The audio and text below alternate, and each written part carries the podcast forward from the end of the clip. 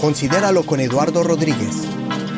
Mensajes prácticos que te ayudarán en tu caminar con Dios.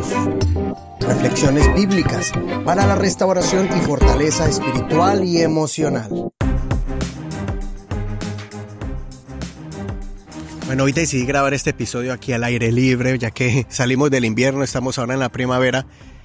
Y aparte quería inspirarme con la naturaleza, viendo el riachuelo que está por aquí los árboles, está mirando sobre, pensando sobre lo que es el amor de Dios y todo lo que es su espectro, todo hasta donde alcanza el amor de Dios.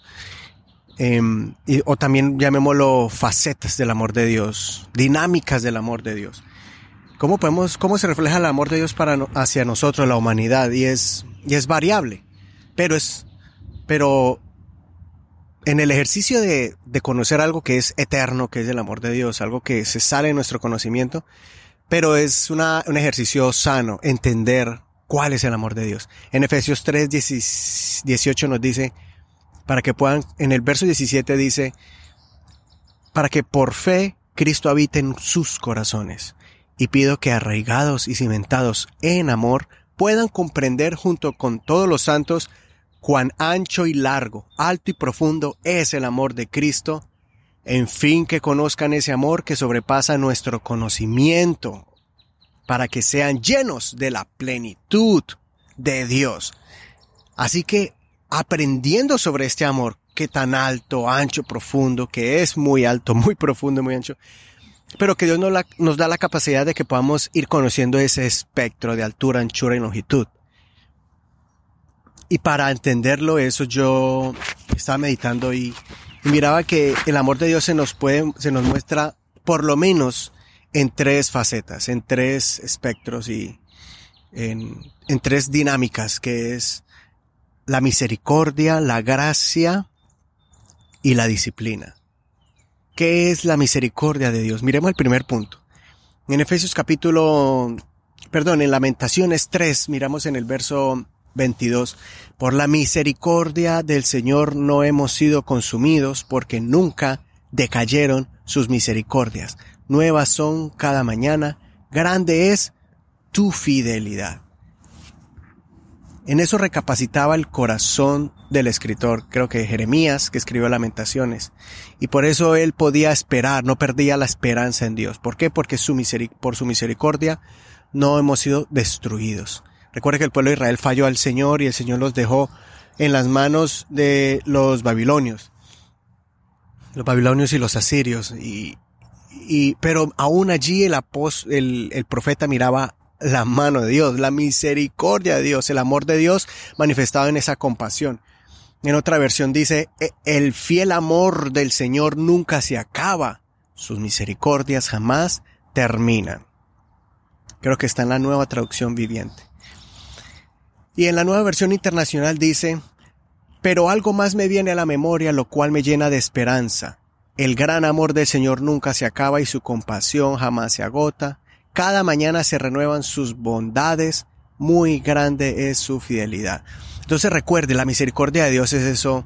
La otra vez hablaba con mi esposa y hablamos mucho de este tema. Y hay una frase que, que nos hace entender más este, este concepto de la misericordia. La misericordia es, es cuando Dios no nos da lo que merecemos.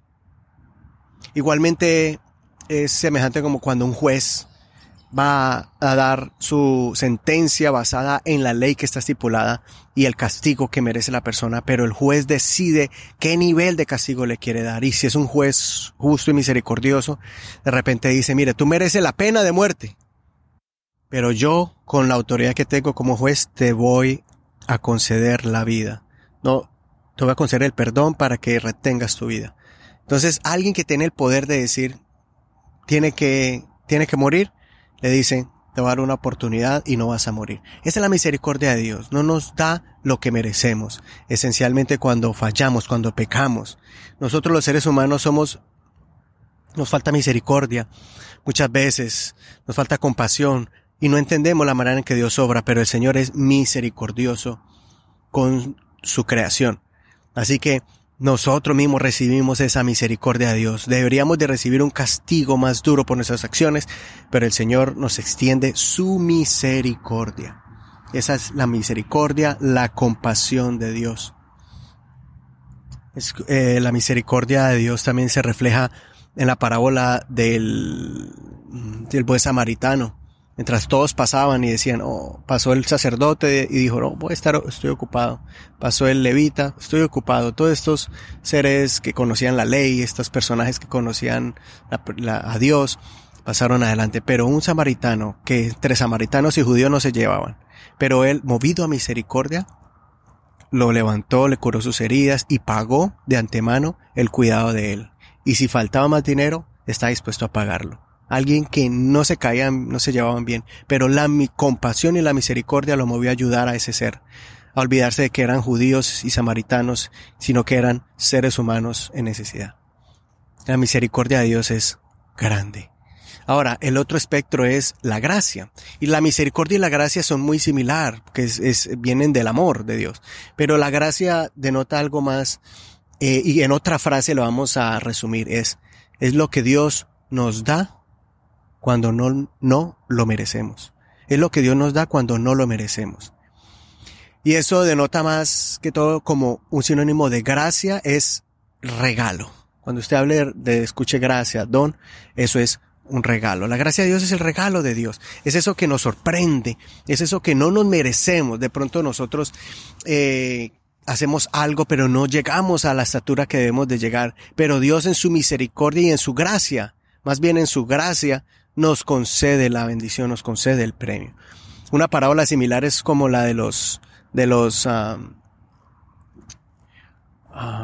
los trabajadores, los obreros de la última hora. ¿Recuerdan esa parábola que una, un empleador, un, un señor llamó a, fue a la plaza y miró gente que necesitaba trabajo y los llamó a las primeras horas del día y convino en pagarles eh, el denario. Y cuando ellos trabajaron, trabajaban, trabajaban, ya faltaba una hora, pero había más gente ahí esperando para trabajar. Y entonces faltaba una hora ya para acabar la jornada del día. Y los contrató por un denario. Cuando fue a pagarles, les empezó a pagar a, los últimos y les dio un denario y a los otros les dio un denario y dijo, bueno, ¿cómo así? Le reclamaron los de, la primer, los de las primeras horas. ¿Cómo así le paga igual a los de la última hora? Les paga igual que nosotros. Y él dice, yo con usted convine en pagarle eso ya con ellos ellos. Yo hago con mi dinero lo que sea, yo no estoy siendo injusto con usted, quedamos en un trato, váyase feliz con su paga. Pero el problema es cuando empezamos a mirar al del vecino, que recibió la misma paga pero por menos trabajo. Y así nos pasa muchas veces.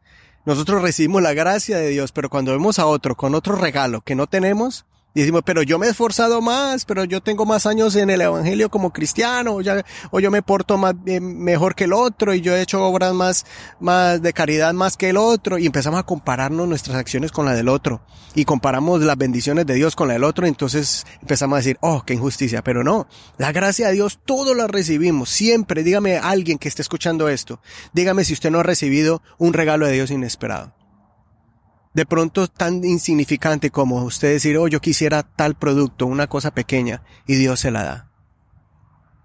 Yo quería un lapicero, y alguien vino y se lo dio, el mismo lapicero que usted quiso, que pensó nomás, que deseó en el corazón. Cosas chiquitas, como eh, que alguien te dé un vaso de agua y te lo dé, hasta cosas grandes, una sanidad, te dé unos, no sé, te, te conceda un, un aumento donde no lo esperabas, un buen trabajo, algo así. Entonces, Dios siempre nos da a veces lo que no merecemos y recuérdalo, esa es su gracia. Por eso en Juan 1 dice, en el verso 16, porque de su plenitud tomamos todos y gracia sobre gracia. Pues la ley por medio de Moisés fue dada, pero la gracia y la verdad vinieron por medio de Jesucristo. Entonces la ley vino, la ley es importante y ahorita vamos a hablar sobre lo que es los reglamentos. Si no existieran reglas, eh, la sociedad sería un caos. Pero encima de la ley, que la ley es importante, pero encima de eso está la gracia. Y la gracia, el Señor vino a dárnosla. ¿Qué es? Que, que nunca vamos a llegar a cumplir toda la ley, porque la ley es tan perfecta y nosotros tan imperfectos. Pero lo que el Señor quiere ver es la intención del corazón, ese deseo de cumplir su palabra y de agradarle a Él, Por eso la Biblia dice que que el bautismo, cuando usted se bautiza, el apóstol Pedro dice que el bautismo no quita, no borra los pecados o las manchas del cuerpo, las suciedades del cuerpo ni del alma. No, no, no en ese momento no es un agua bendita que, que hace por, por arte de magia, por, eh, te, te hace un, un, un ángel, ¿no?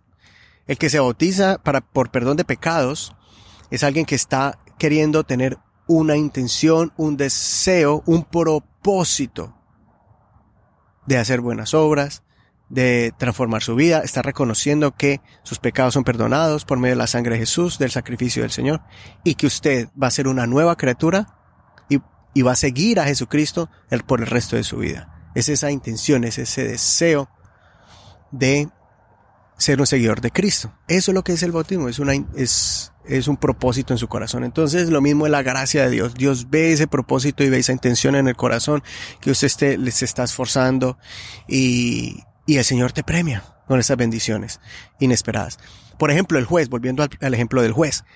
El juez no solo te dio misericordia perdonándote la vida por ese gran crimen que cometiste, sino que te da la oportunidad no de encarcelarte, sino que dice, inesperadamente dices, tiene la libertad condicional. Dice, ¿cómo así? O sea, yo ya estoy agradecido que me salvó la vida, pues métame a la cárcel.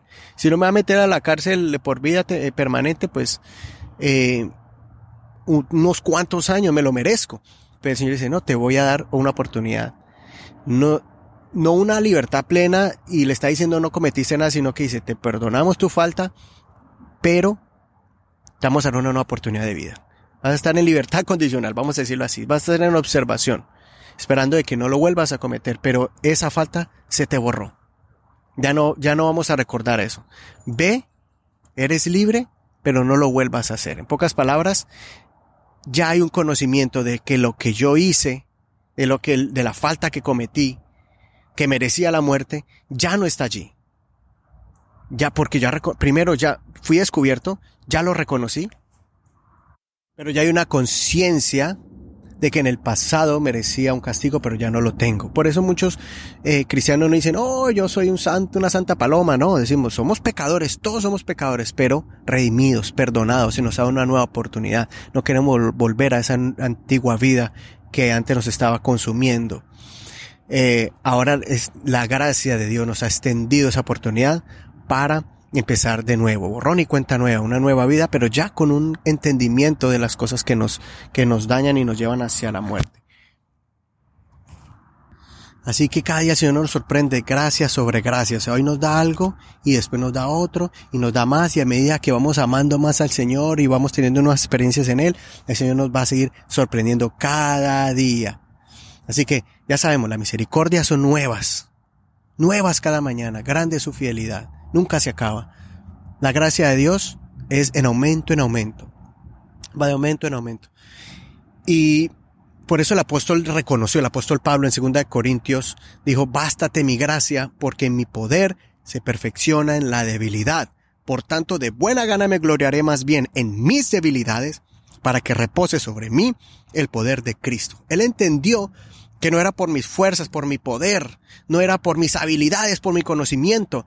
Y cuando Pablo miró que tenía todo eso, el Señor también sabía que eso produciría altivez y arrogancia, querer ser superior a los demás. Pero el, el, apóstol Pablo entendió que esa prueba que estaba pasando, que le rogó al Señor tres veces que se la quite, él dijo, no, el Señor ahora me está enseñando que la gracia de Dios es lo que me tiene que llenar, es lo que me tiene que bastar, es lo que me tiene que satisfacer. Entonces dijo, ahora me voy a gloriar de mis debilidades, porque en esas faltas que ahora yo puedo reconocer, que puedo entender que tengo como humano, y en vez de esconderlas, en vez de taparlas con mis virtudes, más bien saco mis debilidades al aire, las muestro, porque ahí es donde el poder de Dios se manifiesta. Y en el verso 10 dice, 2 Corintios 12:10, por lo cual, por amor a Cristo me gozo en las debilidades, en afrentas, en necesidades, en persecuciones, en angustias, porque cuando soy débil, entonces soy fuerte. Y él entendió que las pruebas, las tribulaciones y las angustias, ahí miraba lo que era su humanidad, su debilidad, su poder limitado, sus actitudes limitadas. Pero ahí donde Dios aparecía y mostraba su gloria. Así que esa es la gracia de Dios. nos da lo que no merecemos. Y ahora vamos al otro punto, el, tercer punto, al tercer, como le dije ahorita, faceta o dinámica del amor de Dios. Y es la disciplina. La disciplina es algo que no nos gusta, pero es necesaria. Mire, en Hebreos 12, 5 dice, Hijo mío, no menosprecie la disciplina del Señor ni desmayes cuando eres reprendido por Él, porque el Señor al que ama, disciplina y azota a todo el que recibe por hijo. Y esta es una parte del amor de Dios que no nos gusta y muchos eh, frenan su crecimiento en Dios o muchos retroceden y lastimosamente otros se alejan. Porque dicen, Dios no puede ser tan injusto, porque si yo soy tan bueno, si hago tantas obras buenas de caridad, me porto bien, no hago mal a nadie, claro, comparado a otros, entonces nos sentimos superiores y mejores. Eh, y más si usted ha sido una persona constante con, con su asistencia a la iglesia, ofrenda, diezma y, y hace bien al prójimo. ¿Por qué Dios me pasa por aquí? Entonces ahí es donde no nos gusta. Pero recuerde que no podemos menospreciar la disciplina, porque Dios al hijo que ama castiga o corrige. La, disciplina no es solamente golpes, como estamos acostumbrados los hispanos, porque así nos disciplinaron a golpes. Pero no, disciplina es señal de eh, lecciones por medio de la corrección. Y en Proverbios 15, en el verso 32 dice, el que tiene poco la disciplina menosprecia su alma Recuerde que es por amor a usted, es por su bien. Mas el que escucha la corrección tiene entendimiento. El temor de Jehová es enseñanza de sabiduría y a la honra precede la humildad.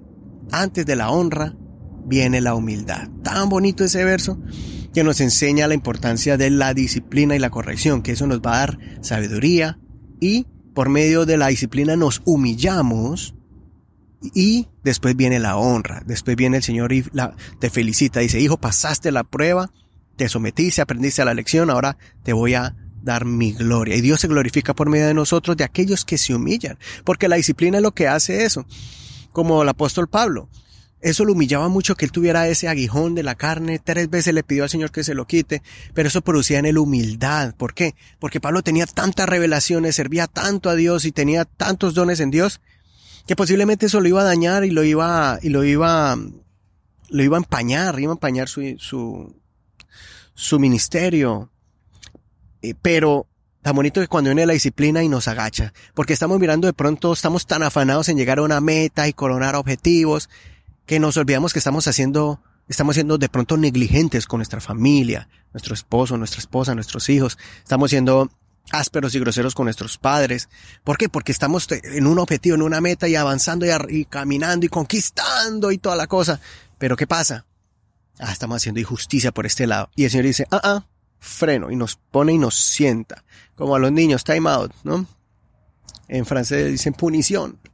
Y nos lo ponen a uno en quietico, el tate quieto, siéntese porque te voy a enseñar algo, y una lección.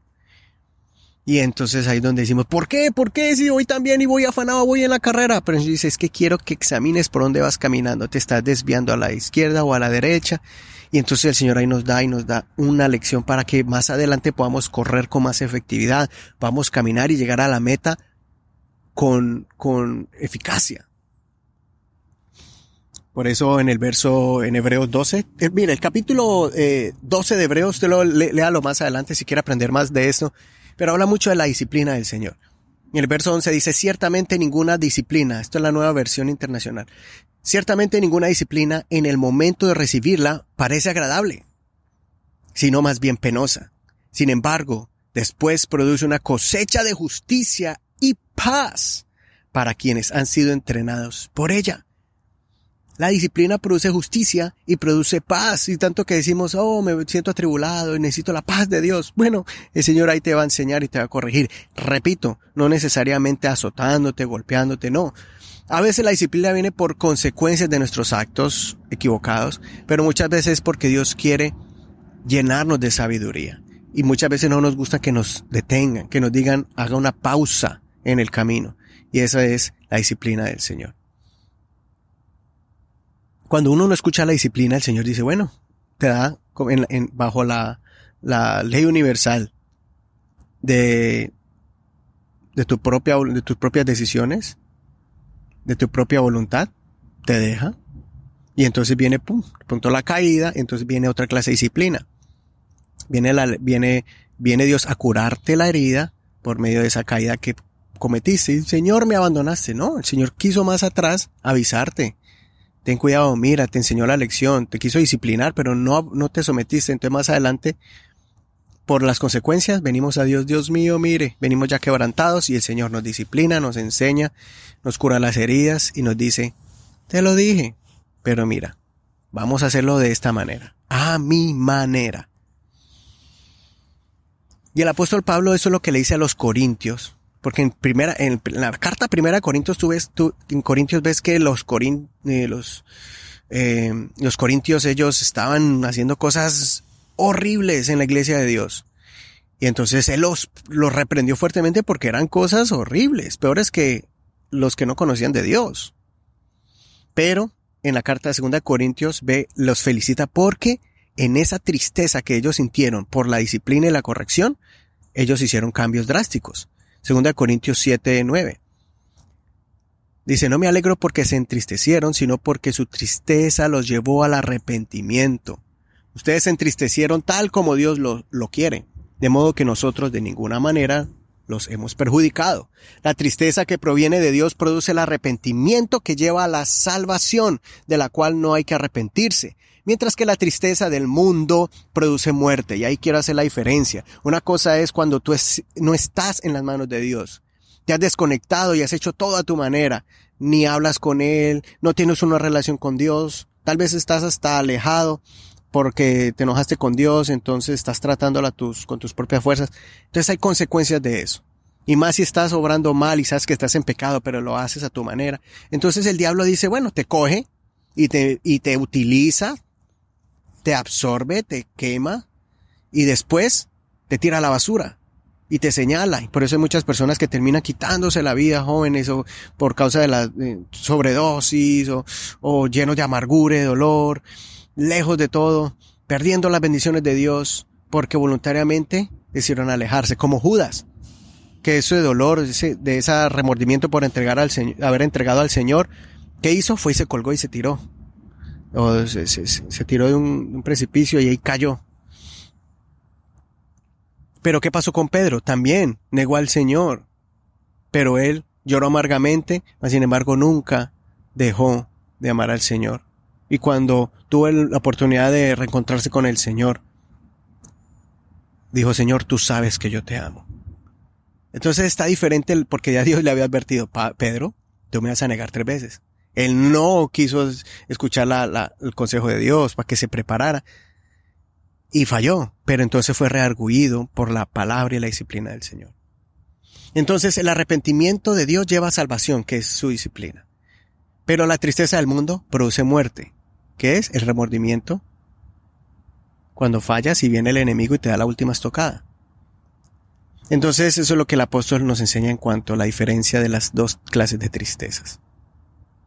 Y en el verso 11 él le reconoce que en ellos produjo esa tristeza que vino de Dios, produjo empeño para cambiar, afán por disculparse, indignación de la maldad, temor de Dios, el anhelo de agradar a Dios, preocupación por hacer el bien, disposición para que se haga justicia. Volvemos a escuchar la palabra justicia.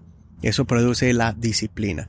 Yo escucho muchas personas, escuché personas, vamos a hablar de ministros del Evangelio, que llegaron a tener grandes posiciones y, pero ya después de, de, de haberse llevado llenado de soberbia, ya quedaron abajo, perdieron su ministerio y todo por causa de malas acciones, pero allí en esa humillación reconocían y dicen, ahora soy, ahora sí sé realmente que soy salvo por Dios, porque antes, si hubiera venido Dios por su iglesia, me hubiera quedado, porque era soberbio, porque pisoteaba a la gente.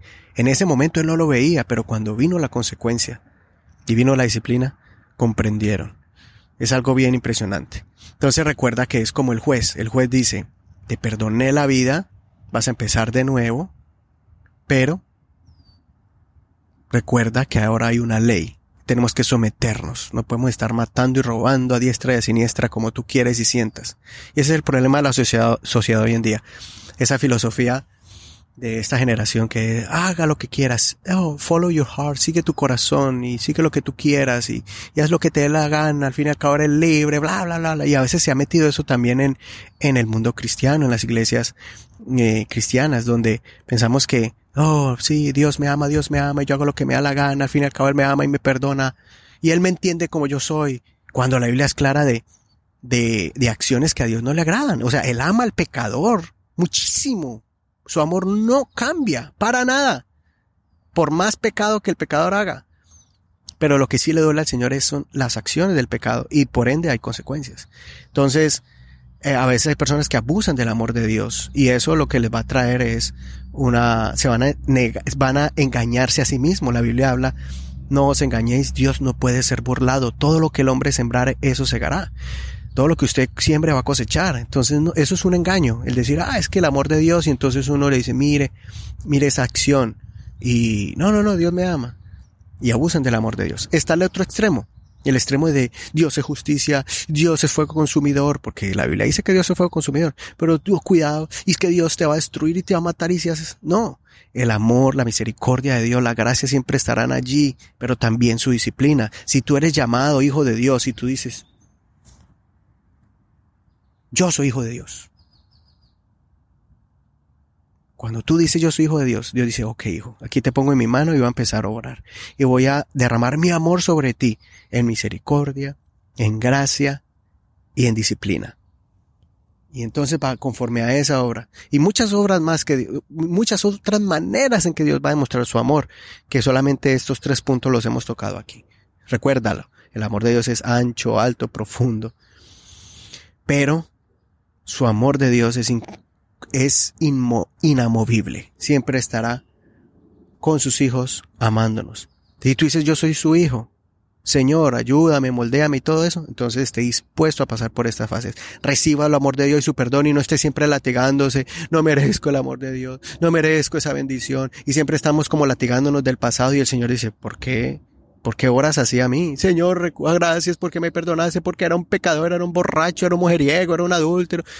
Hijo, yo no me acuerdo de eso. Lo único que sé es que eres limpio y que ahora tienes una vida nueva.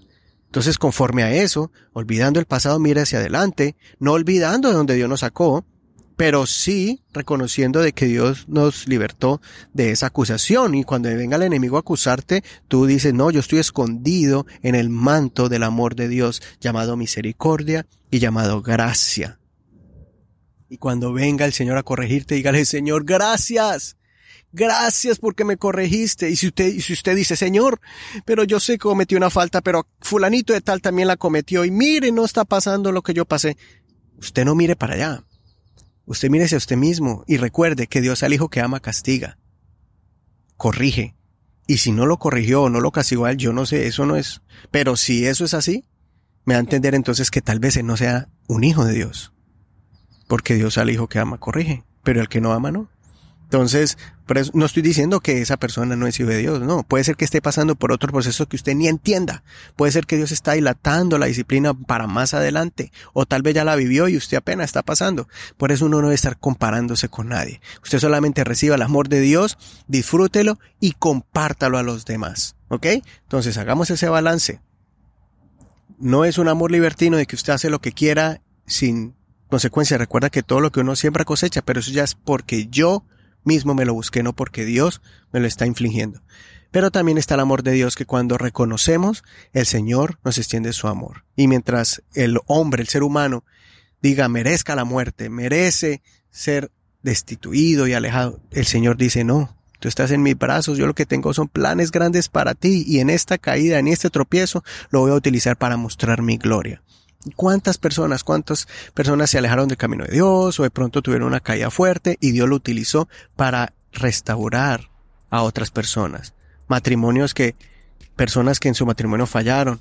Ahora van los dos restaurados con su hogar, su matrimonio, que fue duro restaurarlo, fue duro levantarse y pasaron experiencias dolorosas para levantarse, pero Dios los restauró y ahora son parejas que van por todo el mundo literalmente viajando a países, restaurando otras parejas y diciéndoles, no metan el pie ahí porque a nosotros nos costó unos tantos huesos rotos, pero ahorita que hemos sido sanados, por favor no lo hagan.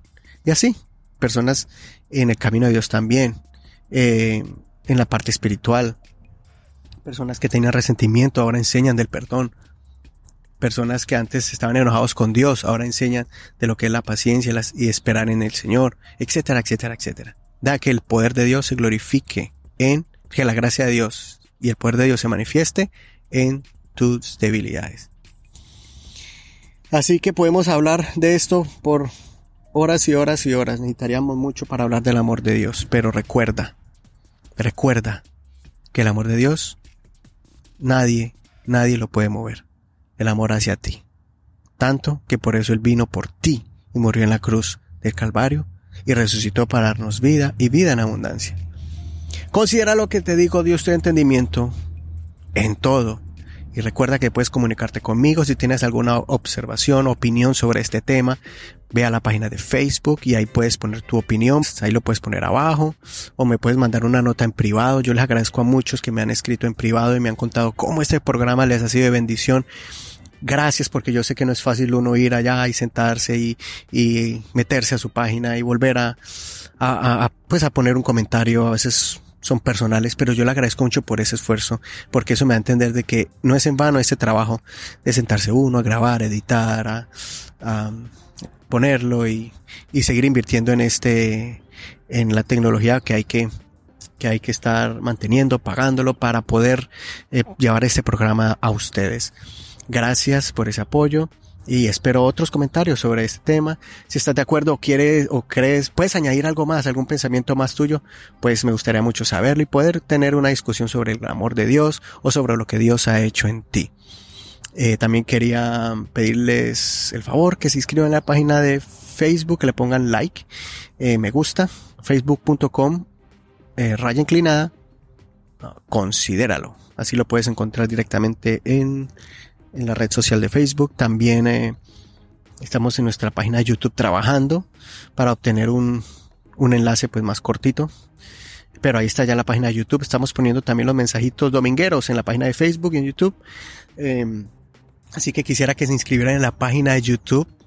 Ahí está el enlace en, en, uh, en Facebook o en, en esta, en donde estás escuchando en este mismo instante, en cualquier um, en cualquier aplicación de podcast, ahí hay un botoncito de información del programa y ahí abajo puedes leer, bajan hacia abajo, lees las notas del programa y al final está el enlace de YouTube. necesito 100 personas que me que se inscriban a la página de Facebook para a la página de YouTube para que así en el canal de YouTube me, me den la oportunidad de poner un enlace corto, por ejemplo, youtube.com raya inclinada Eduardo o considéralo, algo así.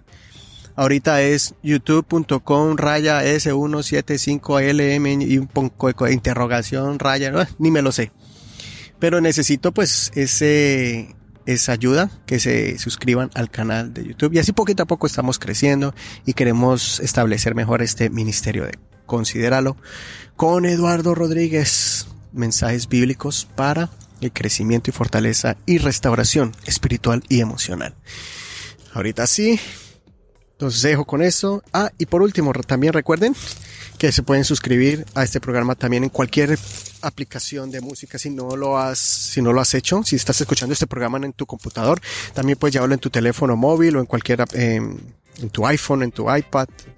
Y puedes, eh, y puedes buscarlo en iTunes como considerarlo con Eduardo Rodríguez. También puedes bajar la aplicación para iPhones que es Apple Podcast eh, y si tienes un Android, teléfono Android con sistema Android, es, puedes buscarlo en Google Play, eh, Spotify, puedes verlo también en iVox, que es la letra I, B pequeña, W, X. Es otra aplicación muy buena si la quieres buscar y todas esas son gratis. Y las otras también reconocidas que es Stitcher y también Spreaker, que es la compañía especializada en podcast que también tiene su aplicación y es donde yo produzco mis, mi, este podcast. Muchas otras más, pero bueno, con esas pienso que son las, las principales. Un abrazo, bendiciones de Dios para ti y que recibas y experimentes mucho, mucho, mucho más el amor de Dios en tu vida por medio de Cristo Jesús, Señor nuestro. Nos vemos en el próximo episodio. Chao.